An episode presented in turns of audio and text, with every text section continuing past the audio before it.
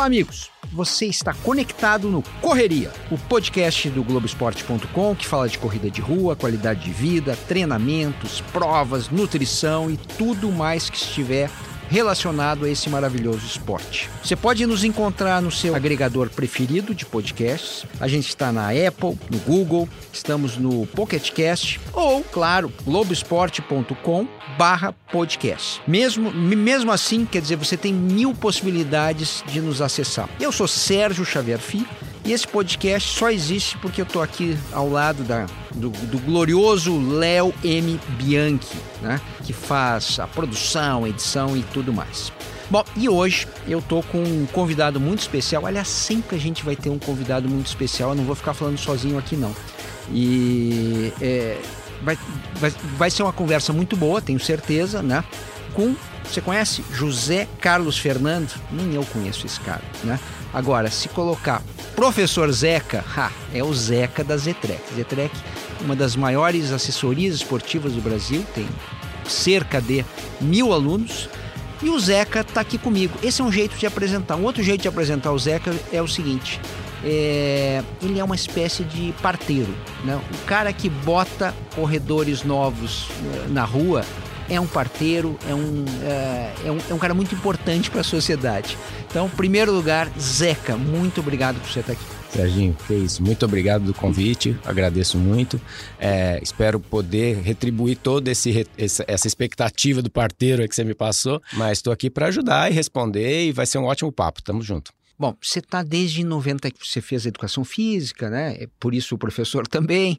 É, e você está desde 94 botando, botando gente nova na rua, treinando gente.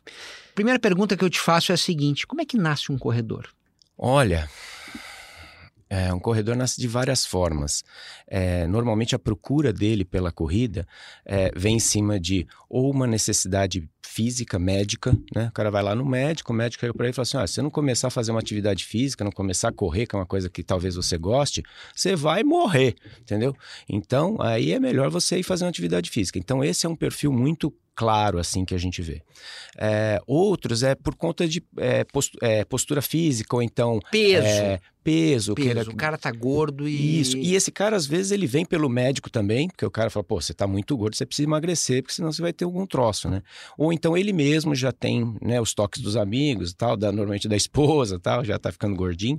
Então ele já ele ele mesmo vem procurar. Tem gente que vem buscar por conta de, de relacionamento, gente que quer conhecer gente, quer falar com gente. É, as assessorias esportivas hoje tem um pouco desse perfil também de você conhecer social. gente, social e tal. Então, é, e tem pela beleza, né? A pessoa quer ficar mais magrinho, quer ficar mais bonito, quer ganhar alguma um corpo diferenciado e tal. O status da corrida hoje é uma é uma coisa que é interessante de ser analisado. Então, esses fatores são os mais importantes assim que a gente que eu observo assim nas pessoas que começam a fazer atividade física, começam a correr. Eu já, é, bom, eu fiquei lá oito anos na revista Runners, né? E sou corredor, corro maratona, tem 13 maratonas nas costas, um monte de prova, mas mais do que tudo eu sou um observador ali, né? E, e eu, já, e eu já escrevi sobre isso. É, eu identifiquei assim três perfis, né? Que você meio que já passeou por eles aqui. O primeiro, eu acho que é, é, é eu, você fala de qualidade de vida, mas eu, eu, vou, eu vou mais direto perder peso, né? É, é, assim que a gente vendia a revista, pelo menos, né? Quando, cada vez que a gente botava perca 4 quilos na capa, a revista vendia mais. Bombava. Né? Se botasse 8 quilos, melhor ainda, bombava ao dobro, né? É, então, essa seria uma, a primeira pegada. A segunda pegada é exatamente isso que você acabou de mencionar sobre a parte social, né? E uma terceira variante, que geralmente não é nem a, a, a variante principal, é a história da performance, né? Do, uhum. Quer dizer, o cara entrou na tua assessoria, está eh, preocupado só, primeiro lugar, em perder peso, mas daqui a pouco ele começa, espera um pouquinho, deixa eu fazer um 10 quilômetros, né? Deixa eu fazer minha primeira prova, né? Aí depois da primeira prova, é, deixa eu fazer um 10 quilômetros abaixo de uma hora. E assim a, a, performance vira, vira uma força motriz, né? É, você consegue, quando o cara bate na, na, na, na tua porta, identificar esses tipos e a partir dessa identificação você botar ele, digamos assim, na, na, no, na, na, trilha. trilha. correta? É exatamente isso que a gente faz. E isso é a coisa mais importante que tem dentro de uma assessoria esportiva. Você identificar a necessidade do atleta e poder corresponder com essa necessidade dele. Tá? É, um outro caminho, de, um outro nicho de pessoas que vem procurando assessoria hoje é um pouco dentro disso que você também navegou, que é o, é o cara que já correu sozinho, começou a correr, correu sozinho, pegou pelas revistas e tal. Fez uma planilha, é, desenhou achou um caminho e tal. tal. E aí chega um momento que ele fala, cara, eu preciso de uma boa orientação agora. Agora eu sozinho já não toco mais, né? Porque hoje você vê aqueles grupos de corrida que as pessoas se encontram só para correr e tal, mas é, existe um nicho de pessoas que isso só não, não é tudo. Ele precisa de um orientador, ele precisa de um cara, um coach mesmo, que vá do lado dele, explique o porquê das sessões de treino, aonde ele vai melhorar, porque esse cara daquela empacada, né? E aí o cara começa a treinar. E aí dentro desse programa de treino, você começa a analisar a evolução das pessoas como observador, é muito interessante isso, gente. É, que existe uma primeira fase que é o cara do aprendizado mesmo. Ele precisa aprender a correr. Ele, ele, ele tem essa necessidade. Ele busca como é que é então a passada, como é que é esse exercício, como é que é. Aí depois que ele pegou aquilo, ele começa a participar de uma provinha ou de outra, tal, e aí ele começa a vir o lado mais não vou nem dizer performance, mas vou dizer participação mesmo. Que ele começar a sentir as distâncias. Ah, então são 5 quilômetros, consegui completar 5 quilômetros sem parar. Pô, agora, pô, então vou para 10. E aí depois disso é que vem o lance do performance. Pô, então eu já faço 10. Como é que eu melhoro esse 10? Né? Aonde eu posso chegar dentro desse 10? E aí começa a ficar cada vez mais interessante para quem é o treinador, né? Gosta desse estímulo, começa a ficar interessante esse, esse acompanhamento, né? Pô, o cara, o cara já aprendeu, o cara já faz direitinho, agora ele está querendo é melhorar mesmo, então é bacana. E, é, e aí também tem a, tem a questão do turismo, né? Ah, bom, isso, isso vem, vem amarrando uma coisa na outra, né? Que aí a gente brinca, né? É o maraturismo, né? É. O cara começa a enfiar maratona. Mara, maratona é porque é, é, elas são mais famosas, né? Mas pode ser prova menor também, né? Você escolhe, não, poxa, tem uma prova de 10 quilômetros em Nova York, né? Ou 10 milhas de Nova York, seja.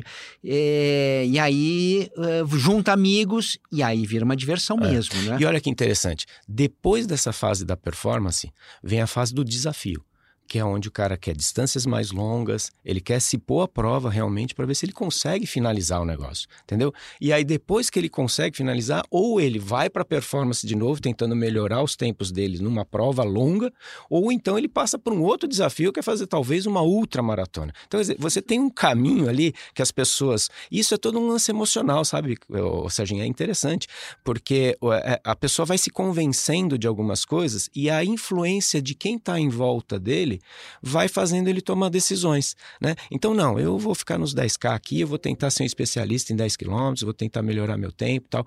Ou então, não, o cara fala assim, ó, cheguei aqui num limite que eu acho que, para mim é muito desgastante tentar melhorar ainda isso. Aí o cara vai para 15, vai para 21, aí a meia maratona e assim. Deixa eu voltar. Deixa eu voltar bem, inclusive, né? É, uh, algo que eu escuto com bastante frequência é: não, eu não posso correr ah, eu não, eu, eu não, eu não nasci para isso, o meu joelho, é, eu não tenho fôlego, né? É, é engraçada a história do fôlego, né? E é, que, que a gente. Que tipo de, de, de, de conselho dá para se dar para uma pessoa que, desi, que, que já está desistindo? Né? Na, na, na, verdade, ela já está se sabotando, né? Ela, ela, ela quer achar uma desculpa para não. para não calçar o tênis, né? É, essa história de é, eu não posso correr. É tão difícil assim correr? Não, é balela. O lance, olha, eu falo isso muito em palestra que eu dou em empresa. Porque em empresa, o cara chega assim, ó, oh, nós vamos montar um grupo de corrida na empresa. Aí o cara já fala, ah, mas eu não corro, então eu não vou fazer. Falei, cara, mas você vai lá para aprender também, não vai só quem corre, né? Entendeu? Então já começa por aí, você já começa a identificar essas pessoas, né? E aí o cara, não, eu tenho dor aqui, eu tenho dor ali, eu tenho dor acolá. Então o importante quando a gente, quando eu falo né, em palestra sobre isso nas empresas, é identificar que hoje a medicina está super avançada, que o que o médico antes fala, olha, não, para, então. Não, hoje não, hoje você continua fazendo atividade física e muda o estímulo e você chega num resultado final. Então, quer dizer, não existe isso de não dá para correr. O que existe é uma personalização. Né? O que existe. Ah, imagina que, é, que ele vai sair correndo 5 quilômetros, né? Quer dizer, é, ele, ele, não, é, ele não sabe que tem uma, uma, uma, uma parte progressiva, né? que começa com caminhada, né? Quer dizer, caminhar é o princípio de tudo, né? E olha que interessante isso que você está falando, Serginho, porque existem pesquisas científicas até em cima do, de motivação, do que faz as pessoas fazerem atividade ou pararem atividade e tal. É, e um caminho natural da motivação das pessoas para fazer a, o, a corrida especificamente ou qualquer atividade física, a primeira coisa que a pessoa tem que ter é curiosidade. Então ela tem que ser o curioso para falar, poxa, como é que é isso que deve ser legal, que todo mundo fala, né? Que todo mundo corre e tal. Eu também quero correr em Nova York, né? Mas, pô, eu não sei nem correr, então como é que é esse negócio, né? A segunda fase da motivação que faz o cara treinar é o, é o lance de ele saber que ele consegue fazer. Então, ele ter essa confiança. E essa confiança, quem que dá? Normalmente é o treinador. Ou então o amigo dele, né? Aquele cara que leva ele para coisa. Olha, você está fazendo bem, você está caminhando já, está caminhando rápido, começou a dar uma trotadinha e tal. Então, esse, o cara se sentir bem é importante. Depois, a próxima é o cara se sentir capaz de fazer. Então ele já está dominando a corrida. Já... Então você vê como a, a, coisa vai crescendo e vai envolvendo a pessoa. E a terceira são os tais dos relacionamentos. Então o cara correr, eu correr com você, a gente bater papo, falar sobre coisas bacanas tal, e sair de lá super satisfeito, que é né, o efeito fisiológico que dá a corrida. Né? Então, dentro da, do fazer a corrida, vem uma evolução que é importante ser respeitada. E aí eu te falo uma outra coisa que também é importante. É, Hoje a comunicação está muito rápida, os, os, as, é, é, você tem as coisas quase que instantaneamente, né? E esse, esse, imediatismo das comunicações acabou trazendo dentro das pessoas um imediatismo de resposta para as coisas. Ah, e o corpo tem uma, tem uma velocidade diferente da mente, né? Exatamente, exatamente. Na cabeça é tudo muito rápido e muito fácil, é. né? Então é aquele negócio, o cara chegar e já querer correr. Tem gente lá, Serginho, que o cara chega quatro, três meses de uma maratona, nunca correu e está inscrito na prova. E chega, não, é porque eu fiz uma aposta com meu Você vê a cabeça do cara, o cara já faz aposta, o cara tá voando, né? Só que o organismo dele, coitado, ele tem um ritmo, tem uma pegada e que você tem que respeitar. Então, quando você consegue conciliar mente e corpo, no, no, numa pegada de mesmo ritmo, mesmas sutilezas de, de, de, evolução, aí você tem um bom corredor. Senão, aí você começa a pipocar, atravessar, entendeu? Então, Bah, é eu, eu, queria te contar uma história, mas antes de contar a história, é, eu, eu preciso da tua promessa que você não vai me processar. E não vai sair daqui, né? Vai... É, não, sair daqui talvez vá. Não, mas é, o, o, que mais me interessa é que, é que você não vá me processar no conselho dos, dos educadores físicos, etc. Né? Tudo bem? Tranquilo. Você não vai processar mesmo. Não, não, Beleza, promessa. então eu vou contar. É, minha mulher sedentária total, sedentária de, de, de ficar vendo, vendo, vendo, vendo TV sentada, né? No máximo alguma caminhada, né? É, tinha uma prova da Corpore, né, que é uma associação importante de corredores, orga, boa organizadora, é, tradicionalíssima em, na cidade de São Paulo, é, aquela Corpore de Natal, lembra? Hum, nossa, que, prova que, cheia, muito maravilhosa, muito super alto astral, coisa e tal, no Ibirapuera, né? E aí, sei lá, era setembro, agosto, né? vamos, vamos correr? Era ali na, em dezembro mesmo, né? Correr. Mas, mas eu não corro, eu vou te botar para correr né? Eu coloquei minha mulher para correr, que já é uma frase forte, né? Uhum, uhum. E, e, aí, e aí botei minha mulher para correr, né? Então, o que, que eu fiz? Eu peguei uma planilha ultra conservadora. Né? É, porque a gente tinha as planilhas na Runners, etc. Né? Ela tinha os exames em dia, tinha né, o, uh, o, aquele teste de esforço feito na esteira, eh, tinha ecocardiograma, ah, ela tinha tudo, ela estava bem, né? E aí eu peguei uma planilha que era mais ou menos aquilo, né? Caminhar, correr, caminhar, correr. Bom, em três meses, né? Ela correu, eu acho que era 5,8 quilômetros, não era, ou 6, uma coisa assim, não era 5, era, era um pouquinho mais até. E, bom, e foi a suprema felicidade, né? Entrou no mundo da corrida, coisa e tal, etc. É, eu te pergunto assim, é, é normal, né? Quer dizer, é, é, esse tipo de evolução, que para quem olha de fora é uma evolução muito rápida, né? É, não é um, um, milagre. Não, não. Então, essa, essa, essa evolução que você deu de agosto, setembro até dezembro para uma fora de 5 a 6 quilômetros, ela foi dentro de um parâmetro normal, Light. assim. Light, foi legal. É, a minha preocupação era se, se ela chegasse na sua frente. Aí o bicho ia pegar, né? Porque aí você ia ter que responder por outras coisas.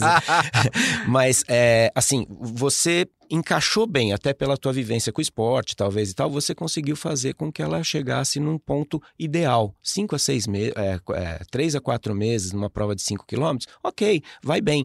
É, o que nós, professores de atividade física, fazemos, a gente tem um pouco mais de cuidado é, com o global do corpo. A gente não vê só a pessoa correndo, a gente vê todos os grupos musculares, tem uma, um cuidado de fortalecimento do corpo inteiro, de postura, porque a gente acaba fazendo do limão uma limonada, entendeu? Fazendo, pô, esse cara só vai correr, ele tem que melhorar a postura dele para poder correr melhor. Claro, claro, Ele tem, que muscul- ele tem que melhorar a força muscular total do corpo inteiro, pra- do corpo para poder correr melhor. Então, ele, a gente agrega alguns trabalhos de fortalecimento, o- os próprios trabalhos de alongamento, que muita gente é indisciplinada e acaba deixando de lado.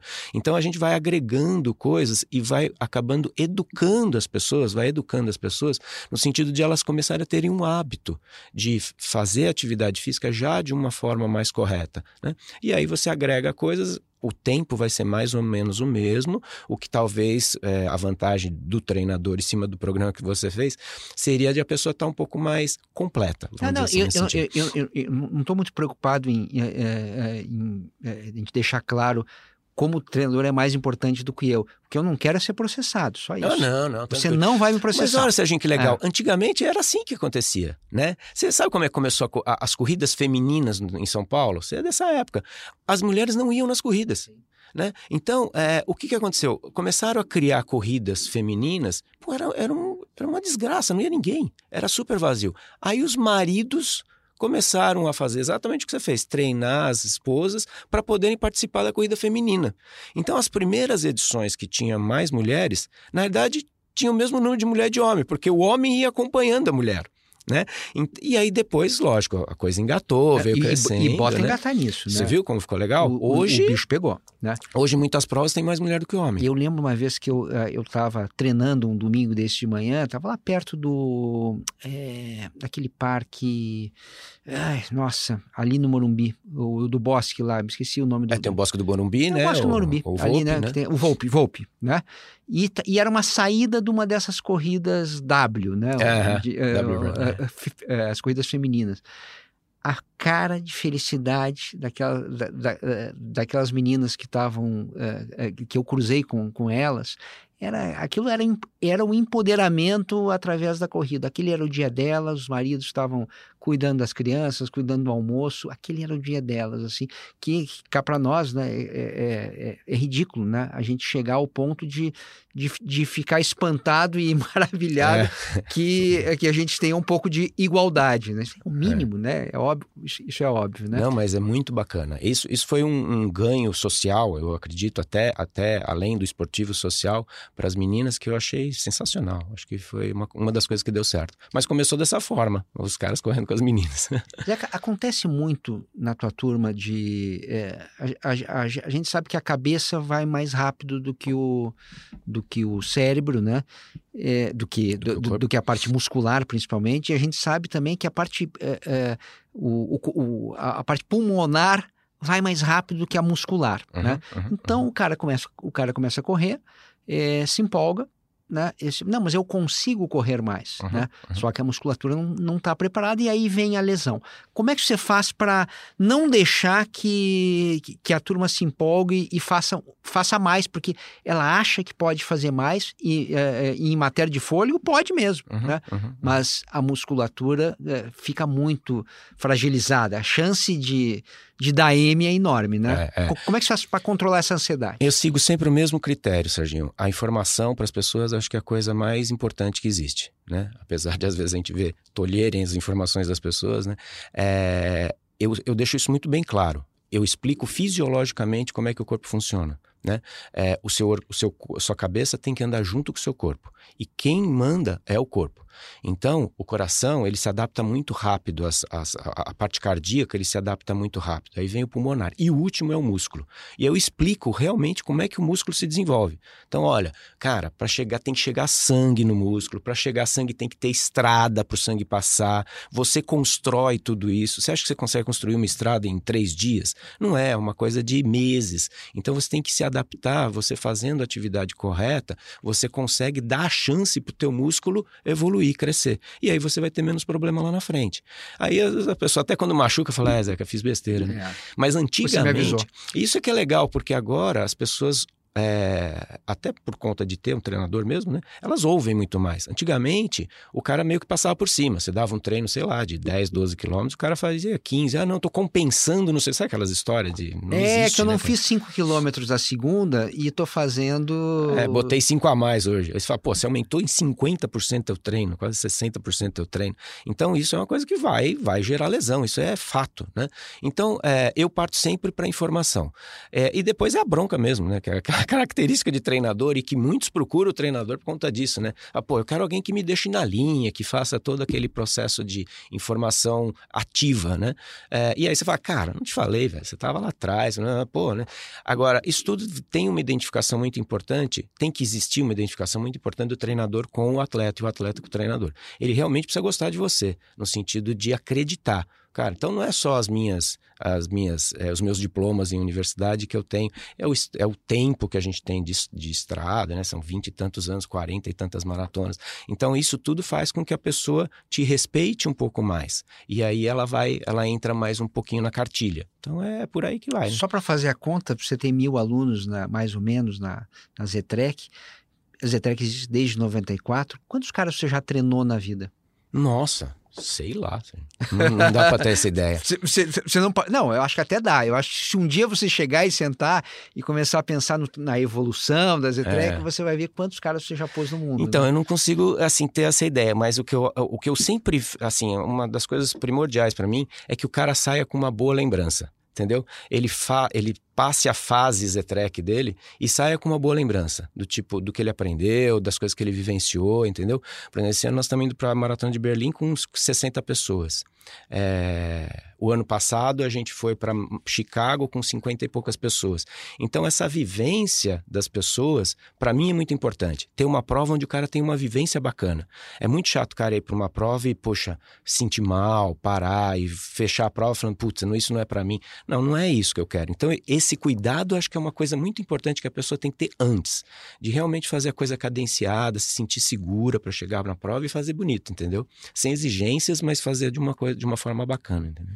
A, indústria da corrida é, conta mais ou menos assim para caracterizar um corredor, né? Para usar nas estatísticas, alguém que, é, que, que corra ou treine três vezes por semana. É mais ou menos esse o, o padrão estatístico ali. É, o que, que você considera necessário para um, um. Claro, as pessoas são diferentes, mas qual é a frequência mínima semanal? Olha, eu, eu, eu, hoje em dia a atividade física ela incorpora muitas outras coisas, né? É, isso também é um, é um, tema de palestra muito grande, né? Hoje eu falo para muitos executivos, né? E o executivo, ele, ele tem que ser tratado como um atleta, né? Porque ele tem as exigências altas emocionais do, do cargo, é, é, tem o estresse do cargo. Então, ele precisa ser treinado de uma forma equilibrada. E então a atividade física entra nesse equilíbrio até de uma agenda da pessoa. Antigamente a gente brincava, ah, eu, eu corro quando dá aí, quando sobrou de manhã eu vou, quando sobrou à noite. Hoje em dia, quanto mais organizado você for, melhor para a tua atividade física e melhor para o teu dia a dia. E a atividade física colabora com essa organização. Muito, né? muito. Então, por exemplo, se a pessoa fechar as manhãs para fazer uma atividade física, ela pode fazer atividade física. Eu, assim, eu não deixo ela fazer todos os dias, sete dias na semana. Mas de cinco a seis vezes por semana eu acho bacana de ela fazer. Isso a gente tem que tomar cuidado quando a gente fala isso, né? Porque um dia ele vai correr, O outro dia ele vai fazer musculação, fortalecimento, é, funcional. Né? Ele não vai pensar em correr, mas ele vai fazer as outras coisas que complementam esse trabalho de atividade física para ele. Aí depois, no outro dia, ele volta a correr. Aí no outro dia, ele volta a fazer meditação. Quer dizer, que hoje também se fala muito em meditação, visualização, relaxamento, dentro do processo de atividade física. E esse processo de atividade física já está dentro do processo de trabalho dele, como ser humano. Então, quando você vai cercando essas essas, essas voltas, né? quando você vai cercando essas arestas, você tem um cara com um poder muito grande de decisão nas empresas, um cara que trabalha muito mais motivado. Você entendeu como a coisa é maior assim do que a gente imagina? Então, hoje, o que eu falo para as pessoas? Corrida três vezes por semana. Eu, eu treino gente três vezes por semana para fazer maratona, para você ter uma ideia. Porque até a, a, a, a, ciência da atividade física ela vem melhorando nesse sentido de você fazer menos com mais. Né? É, mais com menos, né? Então você tem performances melhores com menos treinamento. Né? É, então, a, a, ela tem essa tendência. Então, eu consigo fazer um cara com três vezes por semana fazer uma boa maratona, uma boa prova de 10, uma boa é, Eu fiz algumas com três, três vezes por semana. Lembrando que eu sou um rebelde, então eu, eu fujo da musculação, etc. Eu estou totalmente errado, né? não prego isso, mas é minha característica. Né? E eu tenho pouco tempo. Então, é, é, três vezes para mim foi bacana porque me deu um dia de recuperação. Né? E à medida que os anos uh, passam, esse dia de recuperação é bom. É importante. Né? Ele passa a ser mais importante é. que o dia de treino. É. A recuperação. É, e isso existe mesmo. Então eu tento intercalar o trabalho. O, é interessante como um é, corredor não gosta de musculação, né? Ele não gosta de ver fechado. Né? O cara quando corre na rua, no parque. Quando você bota é, ele dentro de quatro esteira, paredes, por exemplo. É, nossa, eu passo batido pela esteira, nem olho para ela. Ainda, é ainda que para fazer o treino de tiro, eu adoro a esteira, uhum. porque a esteira faz que eu não roube Tá. Né? Porque senão eu fico roubando, né? ah, eu tenho que fazer uma tal velocidade, aí ai, no, no, meio do, no meio do caminho eu, eu roubo, né? Na esteira eu tenho vergonha de meter o dedo para diminuir a velocidade, né? Eu tenho vergonha de mim mesmo. Mas enfim, você pode ver que eu sou um psicopata, né? Não mas, sou uma olha, pessoa muito normal. Mas você sabe que é interessante isso, porque é, é, você fazer ou não a musculação, vamos dizer, numa academia, em lugar fechado, é, vai de um lance de você montar uma rotina e criar novos hábitos. Porque é interessante isso. Para mim, eu odeio fazer musculação também. Eu sou seu parceiro né, incondicional. Só que aí o que, que eu criei? Eu fui criando motivos para ter que ir na academia. Né? Motivos que fossem mais importantes até que o trabalho de musculação. É, então, por exemplo, eu gosto de meditar. Eu medito assim 20 minutos é, duas, é, em dias intercalados, né? E é justamente o dia que eu for na musculação. Eu falei, bom, ótimo. Eu vou para a musculação, faço o trabalho de fortalecimento, faço minha meditação, alongo, que é uma coisa que pouco corredor faz também, né? Poxa, eu saio da academia, parece que eu tô, sabe, revitalizado, reforçado em todos os sentidos. Então eu falo, poxa, perfeito. Então eu casei academia no caminho do, do, meu escritório. Eu dou treino de manhã no Ibirapuera, saio de lá, paro na academia, faço toda essa rotina e vou para o escritório. Quando eu chego no escritório, eu estou voando. Então, você criar hábitos que te reforcem a fazer uma coisa que talvez você não goste, é uma estratégia que eu achei que foi que é interessante? Para não perder o gancho, você falou de alongamento e, e, alongamento é uma das polêmicas científicas, né? Se, se você deve alongar antes de correr, depois ou num, num outro dia, né? Eu acho que o, o alongamento em si é, uh, parece quase um consenso que ele é necessário. A questão é uh, uh, esses momentos. Esse, e o aquecimento sempre, né? Aquecimento e desaquecimento, essa não tem muita polêmica, né? Com relação ao alongamento, qual é a tua posição? Então, é, é, é bem isso mesmo. Eu, eu acho que tem um pouco de erro de portuguesa no, no, conceito todo e tem, uma, e tem as, as importâncias que ele exige. Então, primeiro, o alongamento é importante. Você tem que fazer alongamento. É, estatisticamente, você analisa os alunos que têm menos alongamento são os que mais se machucam. Entendeu? Os que menos fazem alongamento são os que correm mais risco de se machucar. Então, é importante fazer.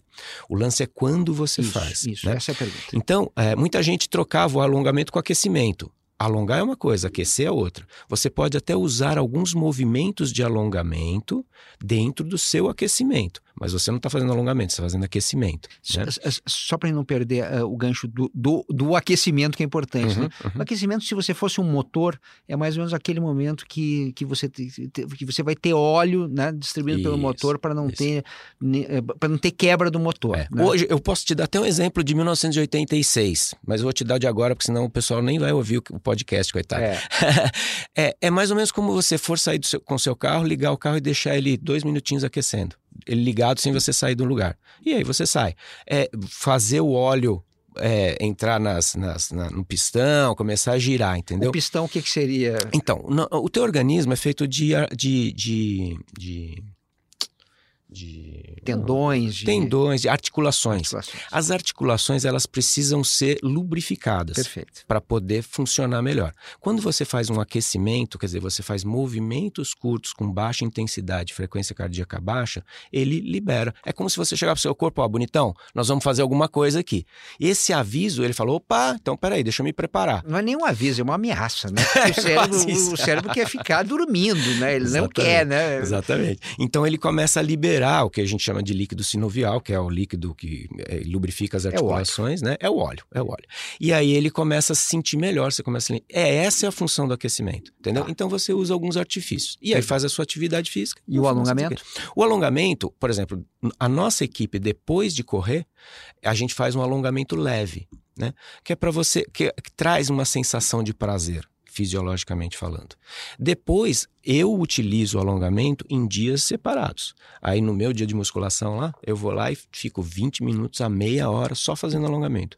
Então é um tempo maior que você despende para cada movimento, né, para cada exigência de cada músculo, e aí sim você tem os reflexos positivos do teu alongamento, tá? Porque se você for imaginar que a gente está ficando mais velho e as costas da gente vai, a musculatura não vai suportando mais, a, a tu, teu sistema ósseo vai desabando teoricamente, né? Então quando você faz um bom alongamento e um bom fortalecimento, você sustenta melhor e mantém as distâncias exigidas para cada osso para ele poder te trazer segurança. Zeca, correr é fácil, você pega o tênis e já sai trotando por aí.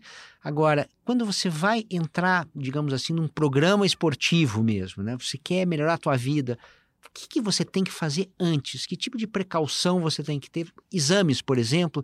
Uh, o que, que, você acha razoável antes de começar a correr para você fazer esse checklist para começar? Serginho, é interessante isso que você está falando, porque antigamente as pessoas falavam exatamente isso. Ah, você vai correr, então você tem que ir no médico. Na realidade, hoje, o médico ele tem que estar tá inserido na vida do cara. Ele tem que ir todo ano no médico, independente de ele fazer uma atividade física ou não. O que é interessante é que muitos, como eu te falei, muitos começam a atividade física porque o médico mandou. Então, quando o médico mandou, é sinal que o cara está fazendo é, é, esse acompanhamento anual ou semestral, dependendo da idade da pessoa. Mas de cara, assim, ele tem que ter um médico de confiança, um médico especialista no esporte, que é o perfil agora, né? E que são diferentes, os profissionais são diferentes. O profissional de medicina do esporte é diferente do daquele clínico geral, aquele clínico da família e tal. Então é importante a pessoa ter essa especificidade no trabalho de médico, né? E o médico é o parceirão. É o cara que ele vai primeiro, é o cara que vai pedir os exames dele, é o cara até que vai delimitar a atividade física, né? Porque se ele encontra algum limitante no, no, no, no cliente, né? No paciente, ele vai passar isso pro treinador. Então ele falou assim: olha, o Serginho, ele tá ótimo, mas a frequência dele não pode passar de 160 batimentos por minuto. Agora, para descobrir isso, ele vai, ele vai ter que pedir um teste de esforço. Sim, exatamente, exatamente. Aí o médico, normalmente, ele pede os exames laboratoriais, né? Exame de sangue, urina, aquela coisa toda, né? E depois ele pede alguns exames específicos, que pode ser o ergo, é, um ergo espirométrico. Que aí, que aí é bem é mais sofisticado. É um sofisticadão, né? né? Ou um ergométrico, que 80%, 90% dos problemas cardíacos o cara Aparece ali, lá, né? né? O, cara, o, o cara bota né, os, os, os sensores os ali, né? Ali. Os eletrodos e sai correndo e, e, e, e, vai vendo o seu limite, né? Se aparecerem problemas, provavelmente né, eles serão registrados ali, né? Exatamente. E aí o médico ou faz o tratamento ou então ele avisa o treinador qual é a conduta que tem que ser feita dentro dessa atividade física. E aí tá em casa, aí a gente já toca o pau. Bom, é, o, o, nosso tempo está acabando, mas antes tem uma sessãozinha que a gente vai já nesse, nesse primeiro episódio aí já, já, já colocar, que é a prova dos sonhos.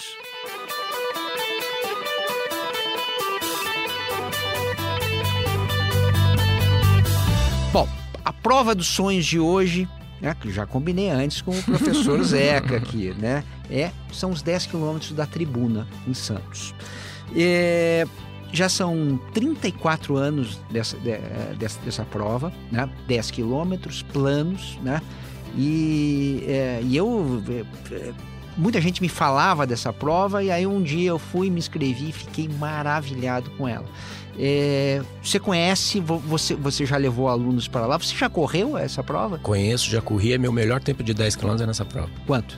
39,03. Sub 40. É, sub 40. Eu não sou um corredor de ponta, né? Eu sou mais pensador do que corredor. Isso, uh, isso quer dizer mais de 15 km por hora é, de média. É, é, Ela tem alguns cuidados que são interessantes de ter dentro dela, né? Mas é uma prova muito bacana. Ela é muito animada. É, muito é, é tem a, a, largada dela é na rua João Pessoa. Na frente, na frente da tribuna. Na frente da tribuna. Depois é, você passa o primeiro quilômetro no túnel. Essa é a sacada da prova. Por quê? A, a, sacada da prova é essa. Se você, ela é uma prova muito boa, muito rápida, né? Ajuda por você estar tá no na, na, na, ao nível do ao mar, nível né? Do que, mar, que, o rendimento é maior, o rendimento melhor. é maior e tal. É, então você tem que sair no primeiro quilômetro já pensar que tem um túnel e o túnel vai fazer a prova inteira ficar mais lenta porque as pessoas têm que ir fechando tem que afunilar, o percurso, tem... afunilar para poder porque suportar. É uma, porque é uma, é, é, é uma prova larga, né? Quer dizer, é, é, Isso. você, você tem possibilidade de correr bem sem congestionar. Né? Exatamente. Né? Esse é o único momento que ela afunila. Então, se você está querendo fazer um tempo bom... Que largue na frente. É, ou larga na frente. Se você não tiver essa possibilidade, for um cara, sei lá, você tem uma hora de 10 quilômetros, que é um tempo gostoso, razoável, mas você quer melhorar esse tempo, você tem que sair e dar uma de louco mesmo. Tentar passar pelas pessoas, falar coisa feia aqui no seu podcast. Vai pela calçada, atravessa, vai pelo lado para você poder chegar no túnel mais bem posicionado, porque senão você vai ficar um pouquinho ali. Depois é Avenida Rangel Pestana, Ana Costa. Ana Costa é muito legal. Muito legal. É. Que, é, que é larga também. É. Coisa, é, aí, aí no canal 3 você está passando mais ou menos ali o quilômetro 4. A segunda metade já vai ali pelo canal 5. E aí tem nos últimos dois quilômetros, se eu me lembro bem, né? É, é uma prova que já tem muita gente uhum. o tempo todo, né? Uhum. É, é, é, raro isso no Brasil, né? Você tem na São Silvestre, você tem na meia maratona do Rio e olha, é, você vai ter que pensar ó, quando que você tem torcida, né? E em Santos tem, né, Zeca? Santos tem, a, a, a, a cidade é muito acolhedora, as pessoas gostam da prova. É, e nesses últimos dois quilômetros você está exatamente na orla da praia, né? E é, só para só para ficar atento, né? É, essa, essa prova acontece todo 19 de maio. Tem que se inscrever antes, porque lota, né? São 20 mil pessoas, 20 mil pessoas numa prova de 10 quilômetros sem ser numa capital, né? Em Santos é um estouro. Então a prova ela para a cidade de Santos naquele dia, né? E é, interessante porque as provas aqui em São Paulo, para ter 20 mil pessoas, eles têm que casar distâncias, né? O cara tem que colocar 5 junto com 10, junto com 15, com 21 e essa tal. Não, essa é, é, 10K. É, essa é uma prova limpa ali. E outra, né? É, Marilson, é, kenianos, todos vão fazer tempo. É, não sei se o recorde está por volta de 27, 27 minutos. É, os 10 que é o melhor tempo por aí vai. É, é. E, e, eles gostam da prova. Eu já falei com o Marilson, mas nossa, adoro essa prova. Gente, eu sempre vou, quando der, vou e tal. É muito legal. Prova dos sonhos. Tem que fazer 10 quilômetros, 10K da tribuna. Vá lá, faça. Bom, Zeca, queria te agradecer. É, ótima conversa, né? E você vai, você vai voltará aqui para a gente falar. Eu acho que sobre empresas, né? A corrida e, é, e esse mundo empresarial, esse, esse, esse é um bom tema. Daqui a algumas edições a gente faz. Então a gente encerra aqui esse primeiro Correria, né? O podcast sobre corrida de rua, qualidade de vida, treinamento, etc. Você pode achar ele no globesport.com/podcast ou não nos seus agregadores prediletos, Google, Apple, é, Pocket Cast, o, o diabo. Bom, é, é, a gente teve a orgulhosa produção e edição de Leonardo M. Bianchi a coordenação do Juliano Costa e do André Boaventura, Andrezinho. E eh, a cada 15 dias, sempre quinta-feira, a gente tem o Correria sendo, sendo lançado. Sugestões, conversa, você pode entrar no meu, meu Twitter, o Sérgio Xavier Filho, eh, com, com a hashtag Correria, tá bom? Beleza? Um abraço a todos!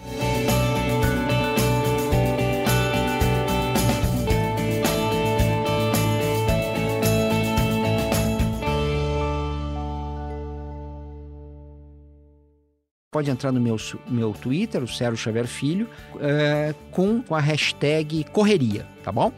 Beleza? Um abraço a todos.